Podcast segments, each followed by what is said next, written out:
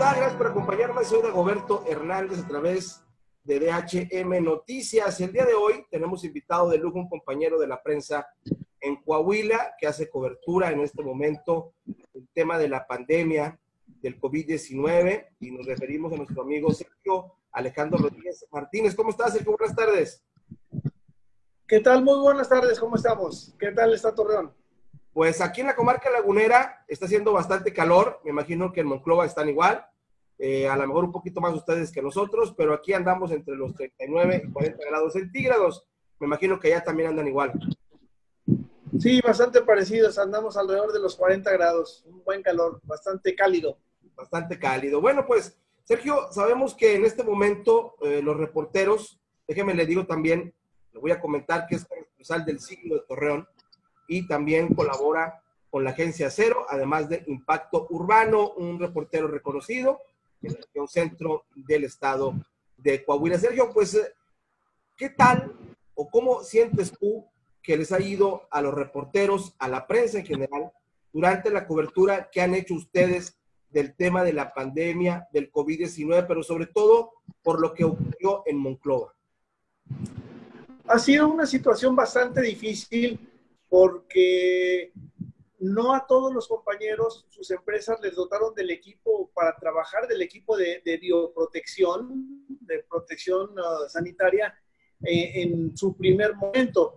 El resultado fue que nos mezclamos en algunos eventos, en algunas manifestaciones con personal de, de la Secretaría, no, de la Secretaría del Instituto Mexicano del Seguro Social, que exigían equipo de protección biológica y que ya estaban enfermos de, coronavirus y eran portadores del COVID. Eran, no se tenía el dato confirmado, pero ellos mismos se consideraban sospechosos. Nos mezclamos entre ellos, corrimos el riesgo de contagiarnos. Tenemos que andar en la calle desde el principio, desde antes de que se aplicara esa normativa. Andamos con guantes, andamos con tapabocas, andamos con, con careta, con gogles, para poder eh, trabajar y en casos extremos incluso para ir al seguro social, eh, contamos, algunos compañeros lo han usado porque han ido, otros todavía no, pero ya tenemos lo que es el, el overall blanco, que es eh, equipo antibacterial o es un, un, traje antibacterial. Tenemos caretas, tenemos guantes de látex y tenemos gogles para poder acercarnos a, a los hospitales que ahora ya están eh, controlados, pero que en un principio eran un foco de infección mucho, muy grande, entonces era mucho riesgo de acercarnos. Y en el tema de la, de la información, ¿cómo ha fluido hacia los medios de comunicación? ¿Cómo los han tratado las autoridades? Sabemos que obviamente por lo que ocurrió en Monclova, eh, hubo ciertas reservas respecto al acceso, sobre todo a la prensa en algunos eventos, en algunos actos, se comenzaron a tomar medidas. Eh, ¿Cómo has sentido tú ese, ese momento en el que... Así es. Estás haciendo la cobertura. Para la cobertura ha sido amplia, ha sido abierta. El Seguro Social, que es una dependencia federal, eh, hay que entenderlo, no siempre o pocas veces proporciona información porque dependen de una delegación estatal que después depende de una oficina central en México. Entonces, con el Seguro Social podemos batallar un poco en la obtención de información o es más lento, si no eh, dicho de, de, manera más correcta. Sin embargo, el gobernador del estado viene dos o tres veces por semana y nos da oportunidad de, entrevistarlo, nos da información eh, oficial, pues que es precisamente de, de, nivel gubernamental. La propia cabeza del gobierno estatal nos proporciona información y a nivel local está el subcomité regional de salud, para lo cual el alcalde de Monclova, que, que hace aquí las veces de cabeza cuando no es el gobernador, nos proporciona la información que necesitamos, es también muy accesible. Aquí en Monclova también hay un consejo o un comité de investigación conformado por médicos especialistas reconocidos que han realizado investigaciones médicas importantes y que han realizado publicaciones médicas eh, eh, de sus trabajos en revistas internacionales y nacionales especializadas en medicina. Ellos también tienen un vocero que también es una persona, es un médico muy, muy accesible y que sí nos facilita la información cuando la requerimos.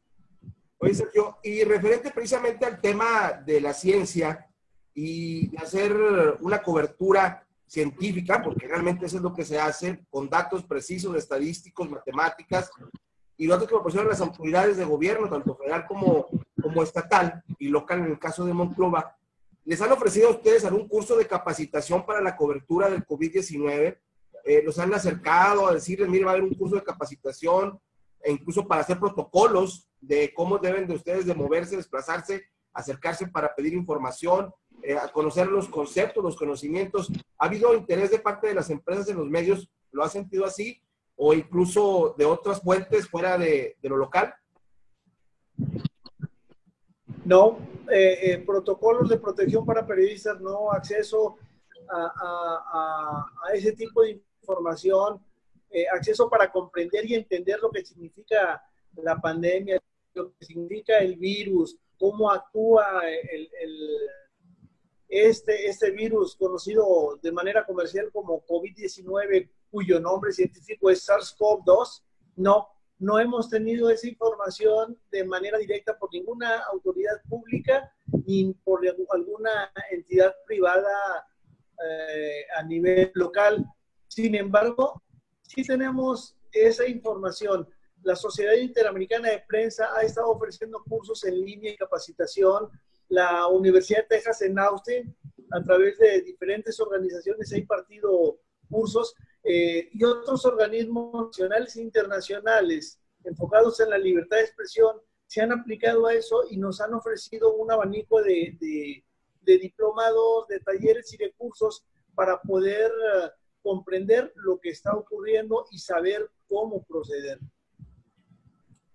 ¿Qué sientes que le falta a la prensa en este momento en Monclova, en el estado de Coahuila, a quienes están en un frente? Obviamente la primera defensa son los médicos, eh, las personas, las autoridades, pero ustedes van a todas las ruedas de prensa, pues digo ustedes porque yo estoy resguardado, estoy en cuarentena por cuestiones de salud, pero los reporteros en Monclova están yendo a las ruedas de prensa, están yendo a los consejos, están yendo a, buscar información en las colonias, que sabemos hay colonias ya muy eh, pues, eh, localizadas, donde hay contagio de familias. Eh, ¿Qué les falta a los reporteros en Monclova para dar seguridad, obviamente, a sus familias, una mejor cobertura, que sabemos que la están haciendo, pero sobre todo en el tema de la capacitación y de la seguridad hacia ustedes? Mira, sobre la cobertura en las colonias, las colonias efectivamente, la colonia que más contagios tiene hasta el momento es la colonia Guadalupe, que déjame decirte que es residencial no es colonia popular ni colonia de, sector trabajador o de clase obrera. Entonces, esa cobertura que se da en, ese lugar es muy poca por el tipo de colonia que es. Y aparte, como son ah, pacientes que están perfectamente focalizados, como en el resto de las colonias, todos están en cuarentena, todos están uh, resguardados en sus domicilios. No hay tanto riesgo de andar en las colonias, pero sí requerimos forzosamente desplazarnos a cualquier parte de la ciudad con el cubrebocas, eh, con gel antidesinfectante para aplicarlo en cualquier momento.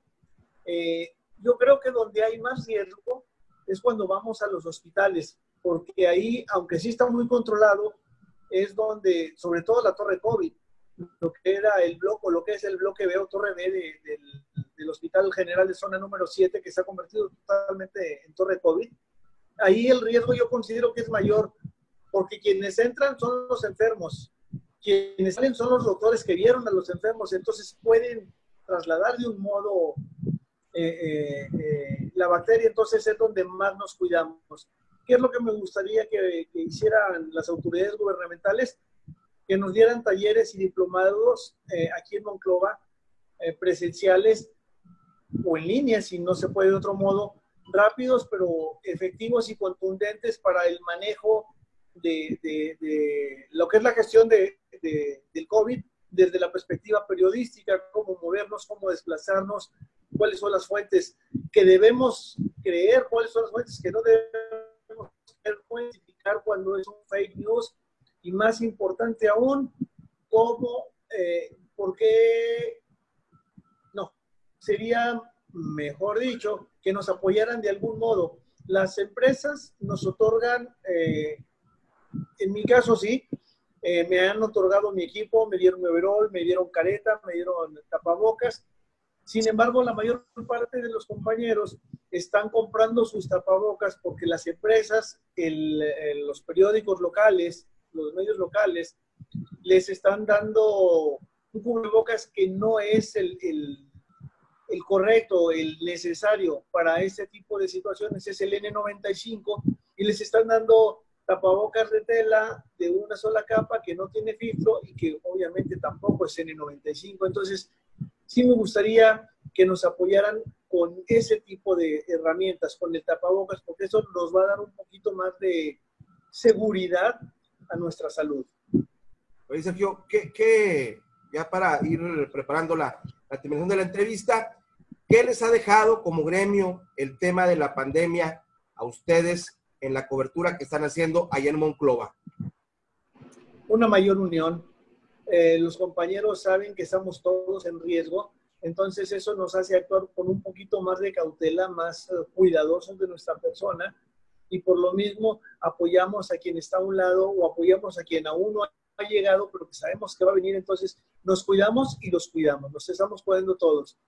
Déjame comentarte que compañeros reporteros de La Laguna, compañeros reporteros de Saltillo, la capital del estado, nos han mostrado su apoyo y en un momento determinado, cuando hubo aquí una escasez muy grande de mascarillas, de, de tapabocas, de gogles, de material sanitizante, desinfectantes, nos apoyaron y nos mandaron kits individuales de sanitización, kits de protección, nos mandaron tapabocas, nos mandaron cubrebocas.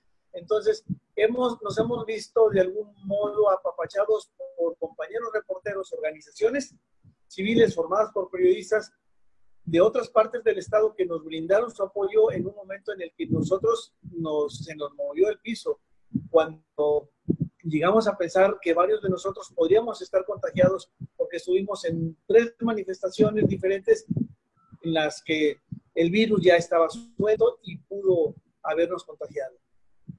Así es, y bueno, y aprovecho la oportunidad para saludar a, mandarle un saludo a Lucero Sánchez, que fue la compañera de aquí de la comarca lagunera quien consiguió eh, la dotación de material para los compañeros allá en Monclova.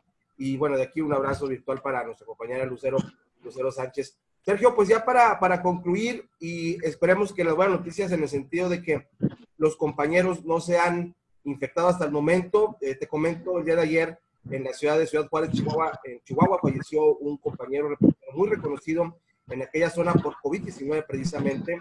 Y el gremio de Chihuahua está lamentando esto. Afortunadamente en Coahuila todavía no y esperemos que así sigan las cosas.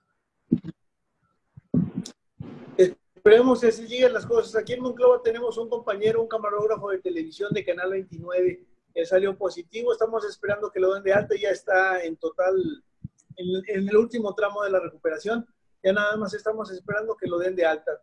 Todos los compañeros salimos, porque nos hicimos exámenes todos, fueron más de 50 los exámenes que se nos practicaron, eh, o que se le practicaron a más de 50 reporteros, y todos afortunadamente salimos libres de la enfermedad.